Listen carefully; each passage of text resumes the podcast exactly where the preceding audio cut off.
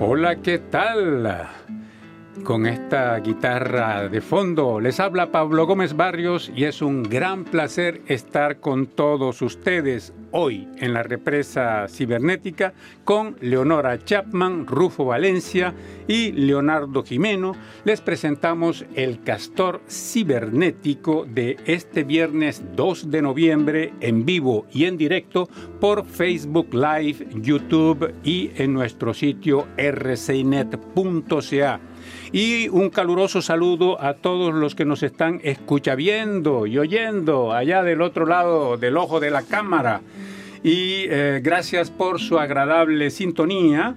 Leonora, Rufo, Leonardo, bienvenidos. Muchísimas gracias a vos también, Pablo, y a todos nuestros amigos. Un saludo a todo el mundo buenos, días, buenos días, buenas tardes, buenas noches. Días, y como se han dado cuenta, ustedes ya aquí en estudio ya han notado la presencia de nuestro invitado de hoy, Javier Rojas, guitarrista mexicano que se encuentra de paso, de visita aquí en Montreal. Vamos a conversar con él en el transcurso del programa. Bienvenido, Javier. Muchas gracias, Pablo, muchas gracias. Eh, gracias por escucharnos, todo el público que está desde su aparato receptor. Ya, y un placer pues tenerte aquí con nosotros. Ahorita vamos a conversar de la razón de tu visita aquí en Montreal, mientras que nos arrullas con la guitarra, como decías al principio.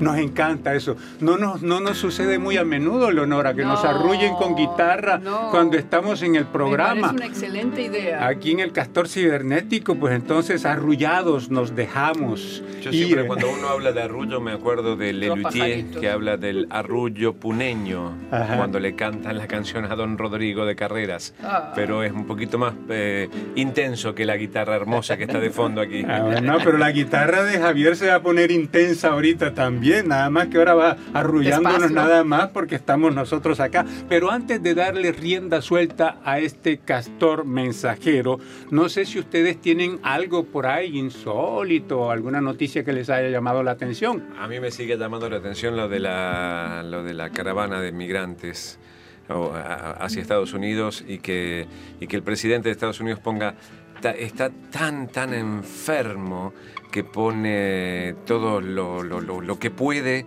en contra de esa caravana de 4.000 personas que van a buscar un futuro.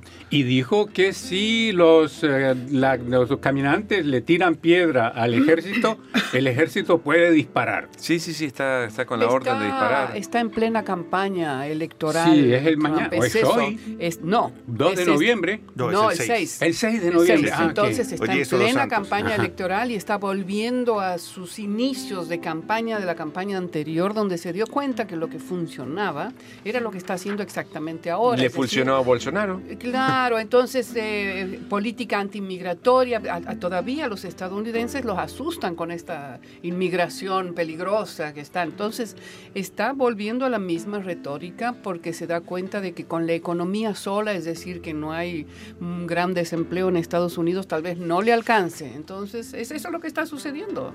Exacto. Eh, y ¿Tenías algún otro tema que te gustaría un tema que me agradó muchísimo porque eh, tiene que ver con la educación pública y es un informe anual que acaba de salir de UNICEF, la Organización de, los Niños de, las Naciones Unidas, em, donde hizo un análisis con 38, solamente con 38 países ricos, ¿no?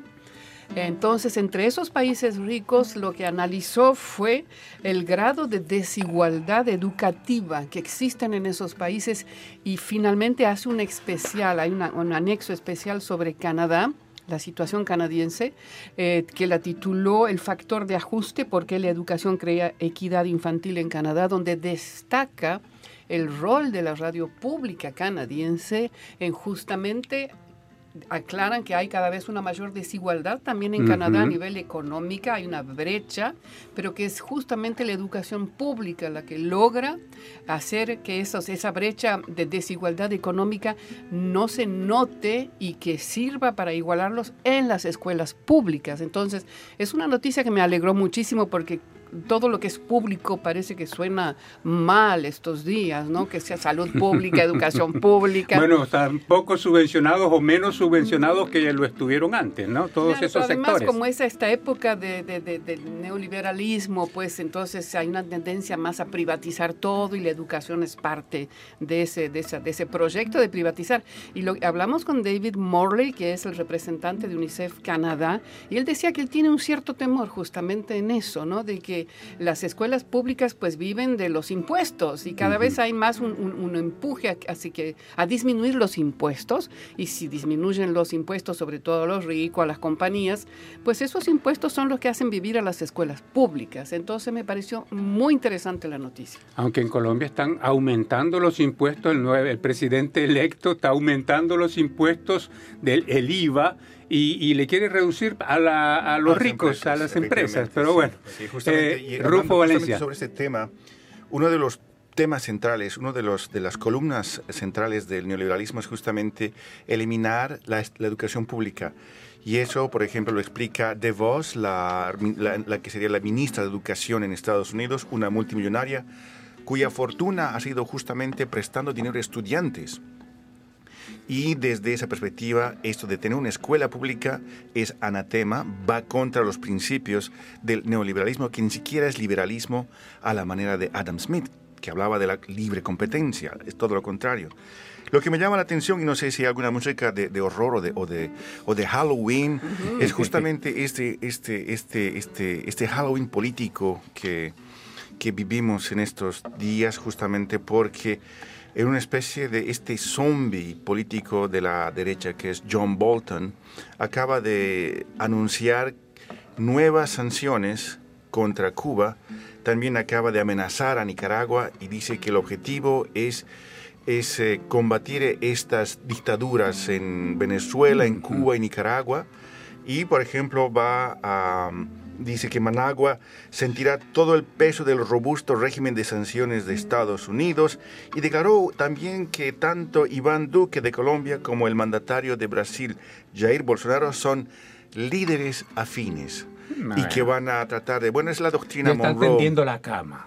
Básicamente, es la doctrina Monroe de América Estados Unidos. Eh, ¿Cómo se lo extraña a Barack Obama, no? En este momento, era tan criticado también, pero en este momento me acuerdo justamente cuando él inició un acercamiento, ¿no? Con Fidel Castro, con Castro y con Cuba, y finalmente había como una especie de alegría en la región al decir, bueno, se van a normalizar las relaciones, ¿no? Y bueno. Claro, y, y sobre todo este cínico oportunismo de usar las instituciones internacionales como la ONU. John Bolton, por ejemplo, fue el que estuvo detrás de esta tristemente célebre capsulita de que uh, el pobre Colin Powell mostrando en Naciones Unidas que con este frasquito Irak tenía armas de destrucción masiva. Y lo invadieron, ese fue el pretexto para invadir Irak. Exactamente, John Bolton estaba detrás de esto y también es, ese y esto justamente al día siguiente de que 189 países condenan el embargo contra Cuba pero Estados Unidos siempre se presenta como el portavoz de la opinión de, la comunidad internacional, dice el mundo occidental.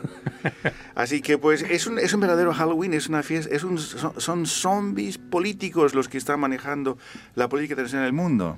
Muy bien. Javier, yo sé que hace muy poco que estás acá en Montreal, que has llegado por acá por estos lares, pero de lo que has visto desde que has llegado aquí a Montreal, tú me decías que es la segunda vez que estás aquí. a ¿Hay algo que te haya atraído la atención eh, en estos días? Eh, Me gusta. Tú como observador. observador. Sí. Eh, bueno, veo que hay una comunidad latinoamericana fuerte, cosa que me da muchísimo gusto. Estamos representados aquí varios países del continente, nada más en esta mesita. ¿no? Eh, por ejemplo, mañana voy a participar con unos compañeros míos eh, mexicanos en un espectáculo grande. Y esa es la razón de tu visita, creo. Es, una de las razones de mi visita, porque ellos han sido muy fraternales conmigo. Pero regreso a tu pregunta. Eh, hay una comunidad artística sana, fuerte, que me da gusto que suceda así porque no sucede en otros lugares del planeta. Eh, por lo mismo que estaban ustedes diciendo, yo no voy a hablar de política, yo vengo con la guitarra, pero estoy completamente de acuerdo con todo lo que dijeron ustedes y en México está pasando un proceso muy delicado en este momento. Pero diferente.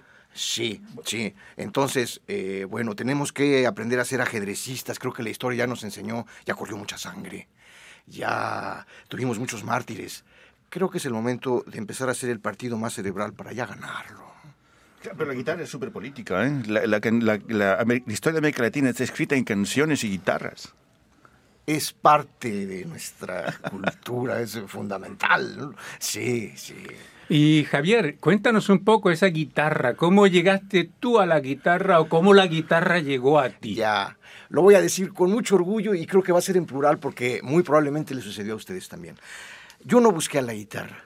La guitarra ya estaba ahí cuando yo me di cuenta. Eh, tenemos una cultura guitarrística muy fuerte en toda Latinoamérica. Entonces, tanto en casa de mis abuelos paternos como en casa de mis abuelos maternos, había una guitarra, yo no la busqué, subrayo. Ahí estaba, yo la tomé, escuchaba yo a mis tíos, enamorados y que se encerraban a tocar la guitarra y esa fue mi primera escuela. Eh, después cursé agronomía, había, yo vengo de una familia de clase media baja, eh, había que cursar una carrera que fuera productiva en el arte, como que siempre los papás lo han visto con temor. En la Universidad de Chapingo, de la que estoy muy orgulloso de que egresé, es una universidad pública. Con eh, especialidad en sociología rural. ¡Ah! Y lo sabías, muy bien. Sí. ¿En qué estado? Sí, está en, en las afueras de la Ciudad de México, está allá es Estado de México. Y es estado, porque por su vocación agronómica requiere de extensiones grandes para los campos experimentales. Digamos que con sociología rural mucho dinero no vas a hacer, pero el trabajo debe ser pues, muy interesante. Has de ver la cara de mi papá. Hicimos un grupo musical en la universidad que funcionó muy bien. Entonces, eh, de pronto yo estaba tocando a las 3 de la mañana en una reunión para un profesor que a las 7 de la mañana iba a intentar reprobarme en un examen. Es un, eh, fue un dilema muy fuerte, pesó más la música. Nos fuimos a Cancún eh, en una aventura tratando de conseguir... Que el amor por la economía, pesó más la música que el amor por la economía. Por, la sociología, por la agronomía. Eh, y bueno, esas historias nunca son color de rosa. Eh, ¿Cuáles? ¿La de la guitarra o la de la sociología? La de, la, de, llegar como grupo musical a, intentar ganar la vida como músicos. entonces llegamos a Cancún, no fue fácil, el grupo se desintegró y yo empecé a trabajar como solista y de alguna forma me estabilicé. Eh, eh, entonces empecé, yo ya traía algunas ideas con la guitarra eh, de composición.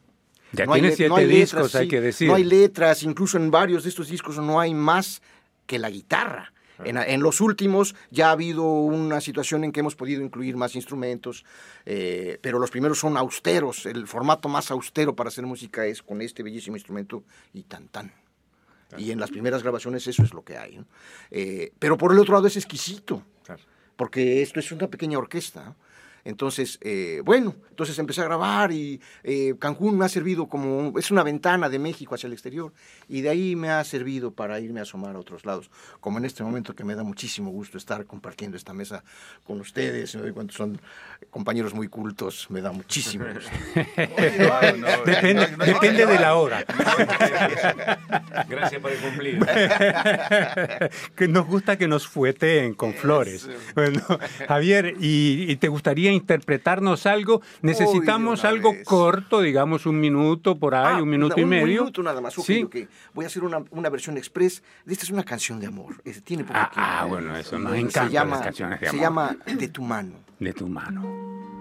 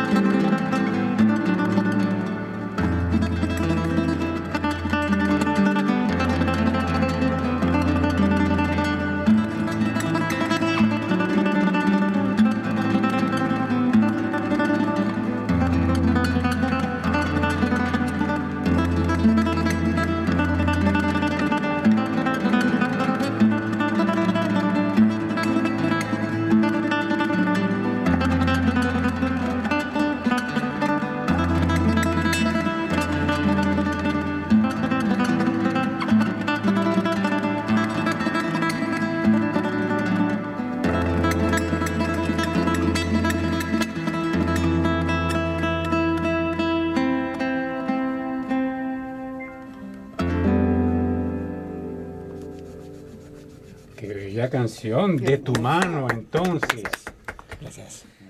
Hermoso, hermoso. Y esa es composición tuya, pues. Sí, sí. Es una pieza que dura como seis minutos, pero ahorita hice un extracto así de lo que son los temas, la, la idea principal, ¿no? Sí. Bueno, bueno, y continuamos entonces acá con nuestro castor y en excelente compañía a Leonardo Jimeno gente que nos saluda, en este caso, eh, bueno, Manfred Echeverría nos hace mm, un dedito para arriba, thumbs up, eh, César Rodríguez Charri, qué buena en Bogotá, Colombia. Ah, ¿eh? bueno, ya tiene saludos desde ah, Colombia de nuestro buen amigo César Augusto Rodríguez Charri. Dice guitarras agronómicas, guitarras sociológicas, guitarras rurales, guitarras cancunenses. Saludos desde Bogotá. Qué bonito, qué bonito lo que puse. Luis Valderas dice muchos saludos al equipo de Radio Canal Internacional y como siempre oyendo desde San Antonio, el primer Puerto de Chile. Abrazos, Javier González Nugaray. Me gusta escuchar y Mexicano. ver Canadá en las Américas porque aprendo y reflexiono en los comentarios hacen, que hacen todos ustedes. Feliz Día de los Muertos, amigos del Castor Cibernético. Así que, bueno, esos son los saludos de la gente que nos está sintonizando ahora. Cierto, se nos había olvidado. Ayer fue el Día de Muertos y hoy es Todos los Santos, ¿no? al eh, revés. Hoy es Todos los Santos, mañana es Día Hoy de los es Día de los Muertos. No, fue ayer, ¿no? El primero. en México la tradición que es prehispánica es el 2 de noviembre. Es el 2 de noviembre. de los fieles difuntos. Ah, bueno, ok. Entonces, pues... Hoy estamos muriendo. Entonces mañana. el de Todos los Santos es mañana. Fue ayer. Fue ayer. Ah, bueno. ¿Viste cómo, nosotros, están ahí juntos? Ah, eh, con las fiestas así como que nos confundimos, pero bueno, de todas maneras resaltamos ese hecho y eh, mandamos un saludo a todos los que festejan ese el Día de los Muertos y el Día de, eh, los, santos, de todos los santos. O sea, le mandamos un saludo a todos los santos y a todos aquellos que, que fallecieron. Bueno, si nos escuchan, digamos. Ya. Bueno, antes de entrar en, en la lectura de nuestros comentarios de los oyentes, de los otros comentarios, yo les quería decir que algo, lo que me llamó la atención, fíjate que aquí en este país siempre hay, hay cosas que aunque lleve uno 45 años, siempre hay algo que te sorprende. Y esta vez lo que me sorprendió fue una noticia que vi en, en nuestro sitio de Radio Canadá, a lo mejor tú lo puedes localizar, eh, Leonardo, en Radio Canadá, es de una cárcel que está en venta una cárcel. Por un dólar. Eh, ¿Cómo eh, funciona eso? No sé, pero ah, es, es, una venta, eh, ¿cómo se dice? O sea, un ancán, un, un, remate. Un remate. Un remate. Ah, quiere decir que empieza con Comienza por un dólar y después ah. entonces se va ah, porque yo pensé, al mejor yo, postor. pensé que podía comprarla por un dólar. Bueno, si no y hay... Hacer, hacer ahí habitaciones para estudiantes. pero si no hay quien pague más, a lo mejor pero muy creo buen que no, edificio, porque, porque ese edificio pues es un viejo edificio que fue construido en 1924. Mm, muy sólido. Y, y, que bueno, pero además de la cárcel, de la propiedad como tal que se encuentra en el barrio Old Sandwich de Windsor, Ontario, esa, eh, además de la cárcel, hay un edificio adyacente. Ese edificio hablo yo, que me, me encantó ese edificio. Bueno, es que todo ah, hace parte del conjunto, es más que la cárcel. Y bueno, pues esa cárcel, como decíamos, fue construida en 1924 y desde entonces pues hace parte del patrimonio eh, de Old Sandwich eh, y fue designado justamente en el 2012. Se le dio a una compañía para que eh, haga el, remate justamente. No sé si lo encontraste, Leo. En todo caso, es un edificio muy bonito. si vas a Insólitos en Radio Canadá, ahí está. Eh, otra de las cosas es que eh, se dice dentro de las historias alrededor de esta cárcel es que, eh, bueno, tiene unos muros de cementos que miden 20 metros de altura. Entonces, para escaparse de ahí, bueno, no se ha notificado ningún escape, pero eh, incluso si se intenta, ahí está la cárcel para los que... Yo, había visto ese edificio que me había llamado la atención y que es muy, muy interesante, muy lindo. ¿Ves? No parece una cárcel para nada, ¿no? O sea, parece... Ese debe haber sido la oficina de los jefes. Ajá. Sí, pero... El carcelero. Eh, imagínate el carcelero muerto de la risa ahí, pues.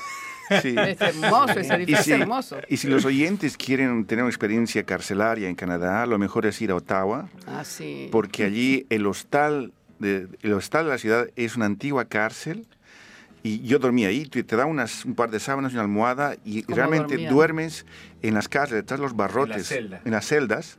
Y eh, eh, en ese lugar fue donde se va a cabo la última, la última ejecución pública en Canadá con el tras el asesinato de un político de Montreal, Darcy McGee, esto en, hace dos siglos, básicamente.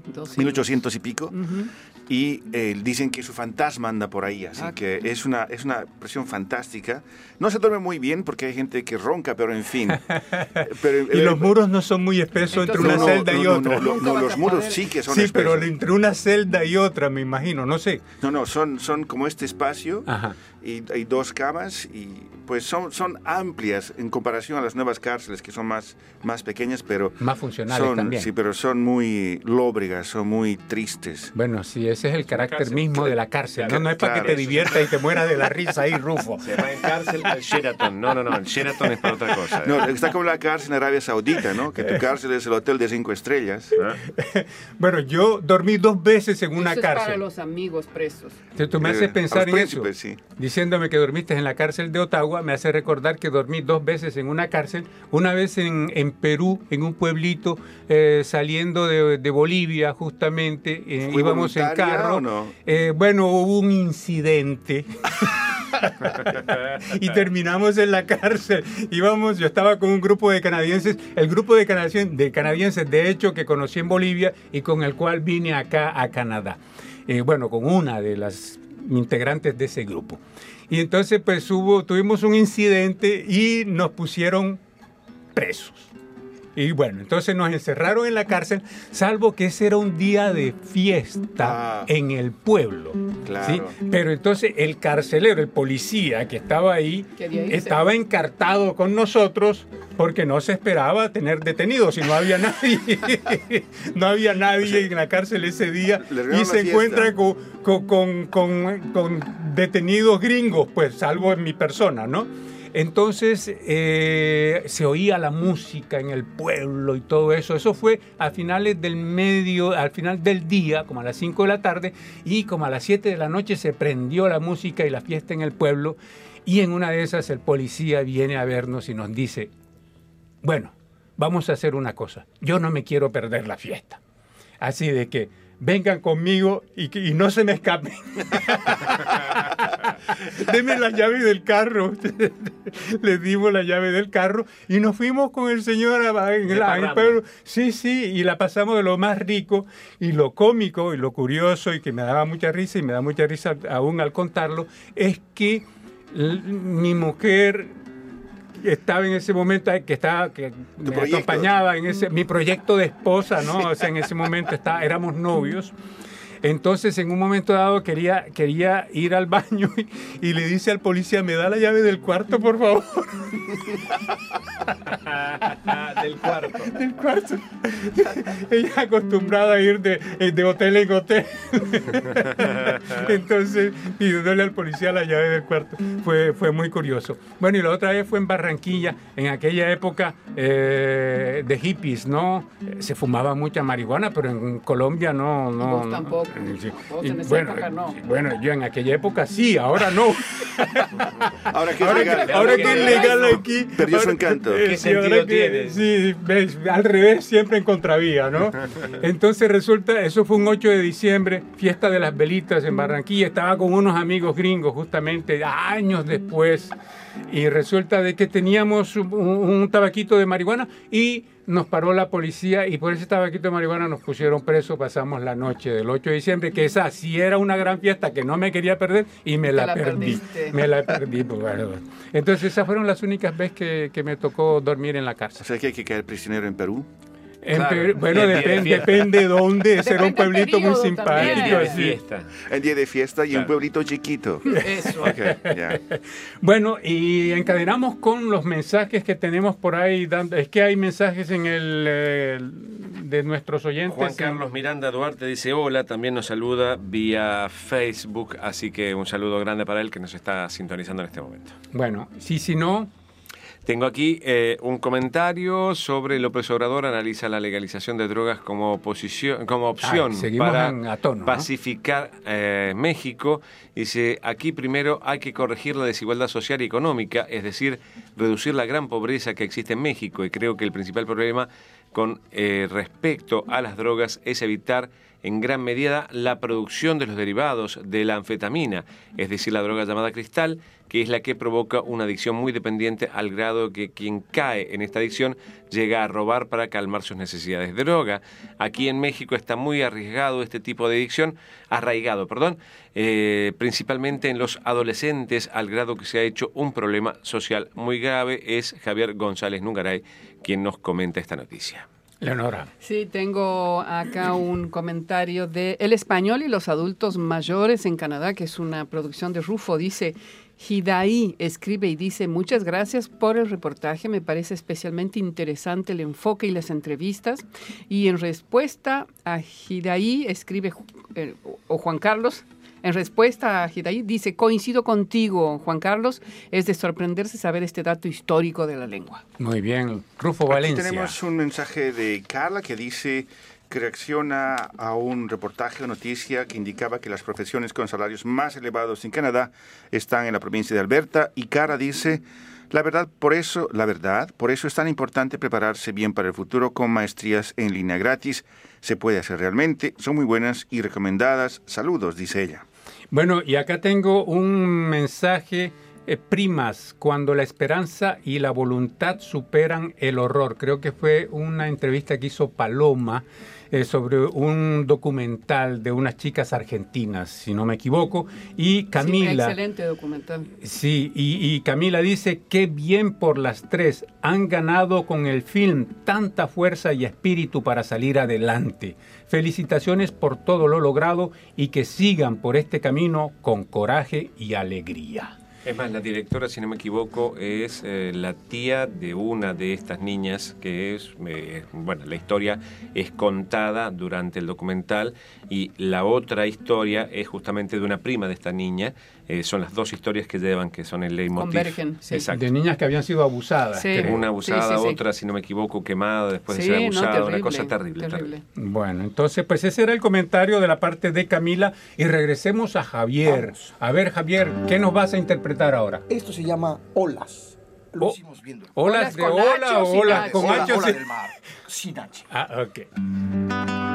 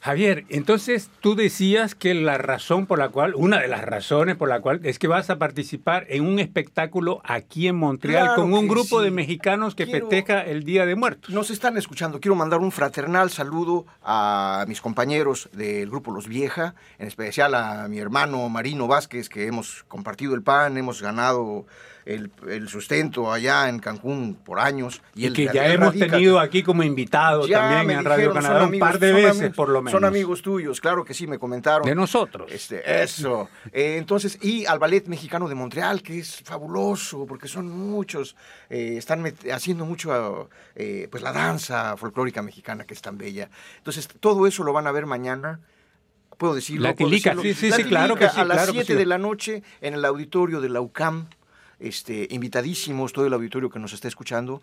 Y yo voy a hacer una participación pequeña. Hay textos, eh, este, van a hablar de la tradición del Día de Muertos en México, los sabores de la comida ah, y todo eso. y, va a haber, comida, creo, ¿no? Sí, creo que sí. Mañana, porque la última vez, ¿te acuerdas, Y hay intervenciones del grupo muy bien hechas, han ensayado bastante y, y, están acompañando en vivo al ballet.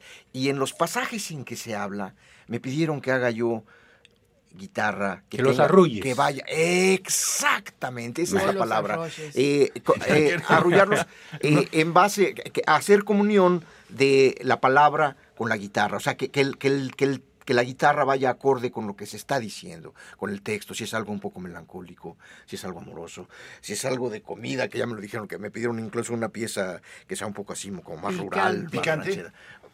Exactamente. Bueno, todo eso va a haber allí invitadísimos, invitadísimos. Sí, Tengo una pregunta. Justamente la, la, tradición de la fiesta de muertos, como tú decías, tiene raíces eh, en la antigüedad, antes de que lleguen los, los europeos. En ese sentido, eh, la música que tú tocas se nutre de elementos indígenas. ¿Hay ritmos indígenas en la música que tú haces? Qué bonita pregunta. Definitivamente sí como lo hay en mi sangre, como lo hay en, mi pueblo, pues, en mi cultura. Eh, tenemos un plato muy típico, alguna vez lo han probado, es el mole. Ah, voy a responderte así, te voy a responder así. Con, una no, con, estas palabras. El mole es mestizo por excelencia, porque lleva semillas de muchos lados, pero su base es el maíz y el cacao y el chile. Pero de todas formas tiene eh, ajonjolí, que no es nuestro, tiene otras ingredientes que llevaron ahí, que le pusieron, eh, que, no son de nuestra cultura, sino que llegaron, como también nuestra sangre ya no está tampoco completamente pura, sino que estamos mezclados. Y creo, yo creo que ese es el futuro de la humanidad. Entonces, eh, respondo a tu pregunta, los elementos que hay en, en estas, cuando yo me pongo a hacer un trabajo de composición, en primer lugar, yo estoy tratando de sacar lo que traigo en el alma. Si estoy enamoradísimo, si estoy bien contento, si estoy bien triste, si perdí un ser querido, que la vida no es color de rosa. Y a la hora de, hacer eso, inevitablemente uso los elementos que tuve a mano desde que tomé la guitarra de la casa de mis abuelos. Como lo podrías haber hecho tú o ella. Este, y esos elementos son mestizos por excelencia, porque esa es nuestra cultura. No sé si alcanzo a responder. Ah, pues, Entonces, hay, hay, hay, eh, eh, elementos. Eh, por ejemplo, la guitarra del abuelo la recuerdo muy bien porque es una guitarra muy rancherita, ¿no? Ya. Como la de allá en el Rancho Grande. ¿Ah? Es este sonido, en, los músicos le decimos en sextas, pero que es muy de pueblito. Eh, y sin embargo, después yo me puse a escuchar música clásica, me encanta el jazz, me encanta la música latinoamericana, eh, la música caribeña, la música cubana. Entonces, a la hora de componer, eh, estás enamoradísimo, no estás pensando si lo vas a hacer con todo eso que dije, simplemente estás enamoradísimo. Pero ¿con qué lenguaje lo vas a decir? Con el, con el bagaje que ya traes puesto en la camiseta. Claro, el amor no existe, existen las pruebas del amor, que son las canciones. bueno, el tiempo pasa como agua entre los dedos, nos quedan 10 9 minutos. Entonces, vamos, vamos a entrar muy rápidamente en eh, los temas que vamos a resaltar para hoy. Leonora, tú nos eh, resaltas un debate de desatado por Steve, Steve Bannon. Sí, eh, un poco continuando con el Halloween, como dijo Rufo. con los ah, zombies. En estos momentos, dentro de una hora más o menos en Toronto, hay, se va a llevar a cabo un debate, un controvertido, controvertido debate por la presencia justamente de este estadounidense Steve Bannon, que fue eh, un jefe de noticias de ultraderecha en Estados Unidos. No sé si fue la mano derecha también de un momento dado de Trump hasta los inicios de la presidencia.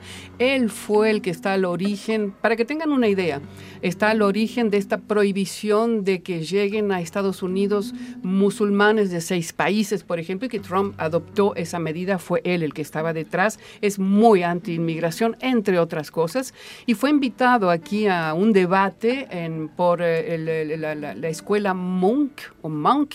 Eh, y entonces eso generó pues una oleada de protestas y no en Canadá sobre la pertinencia de invitar a un personaje mm, de esta naturaleza político ante lo, que, lo que ya dijimos. Y entonces como que eso también creó una especie de debate, los que están a favor de la libertad de expresión, incluso con personas como Bannon y los que dicen que directamente no tienen que darle la tribuna ni el micrófono a ningún, ninguna persona con estas características. Entonces hay una coalición de organismos eh, eh, comunitarios en Canadá que se han reunido en esta ocasión y yo conversé con una persona de este organismo Nadie es ilegal en Toronto que están participando y hoy en estos momentos se llevan a cabo una manifestación en Toronto bastante grande con estudiantes universitarios también sindicalistas donde quieren impedir no, no pueden impedirlo pero entonces están demostrando que no están no están contentos con la presencia de este señor Bannon aquí en Canadá muy bien los que quieran tener más detalles, rcinet.ca. Rufo Valencia, tú nos dices que Canadá planea deportar anualmente 10.000 extranjeros y solicitantes de refugio. Que han sido rechazados. Y justamente esto destaco este, este tema porque es, quiérase o no, un eco de lo que está pasando en Estados Unidos, de esta oleada anti, anti-inmigrante entonces, en Canadá, la derecha canadiense ha estado atacando constantemente al gobierno federal, al gobierno liberal de Justin Trudeau, sobre el tema de la inmigración, indicando que son débiles, que no están haciendo, que hay una, que hay una crisis debido a los inmigrantes que están llegando a través de puntos no oficiales. Entonces, en esa medida, y como estamos siguiendo elecciones, justamente el gobierno ha determinado elevar entre un 25 y un 35% el porcentaje de personas que van a ser deportadas. Entonces, para tener una idea brevemente y concluir, en el, en el 2012 se habían deportado 18.987 personas. Era la época de Stephen Harper. bajo Stephen Harper. En 2017, es decir, hace el año pasado, ese número pues. cayó a 8.472. cayó. Y ahora vamos a subir a los, a los 10.000 expulsados, y esto solamente por pura para los críticos, un puro posicionamiento político rumbo a las próximas elecciones federales en Canadá. Y hay que decir, solamente quiero agregar un poquito, porque esto es materia de reflexión también lo que está, lo que está presentando aquí Rufo, es que Canadá está cada vez más aislado en el continente con este tema, sobre todo de los refugiados y de la inmigración, cuando ya tenemos Macri en Argentina que están y quieren implementar, endurecer la mano justamente y expulsar a, a extranjeros. Está Bolsonaro que promete también llevar a cabo la misma política y está Trump, entonces hay como un... Hay una conjunción, diríamos, de, malas ondas. Y, que Canadá dentro de este espacio es el único que todavía está a favor de la inmigración y está a favor de los refugiados también, ¿no? Y es justamente eso, los tiempos del fascismo, ese es un signo. Ok. Eh, Leonardo Jimeno, tú nos hablas de Facebook, eh, de público más joven y de centennials. Sí, bueno, ese es el tema. Porque están los millennials y los centennials son los más chiquititos todavía. Ah, ah qué ah, Entonces vamos a los, los que son.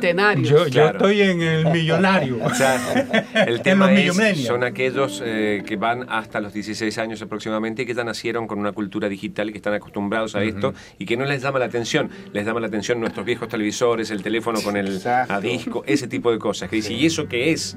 ¿No? Bueno, efectivamente, esa es, el, digamos, el segmento etario que Facebook pierde, sigue sin poder reclutar gente en esas edades, ah. entonces lo que está tratando de hacer es emular una aplicación que tuvo mucho éxito entre los jóvenes, entre los jóvenes eh, eh, y adolescentes, que se llama Musical.ly, que en realidad ahora ya no es más, se llama TikTok y fue comprada por una empresa china.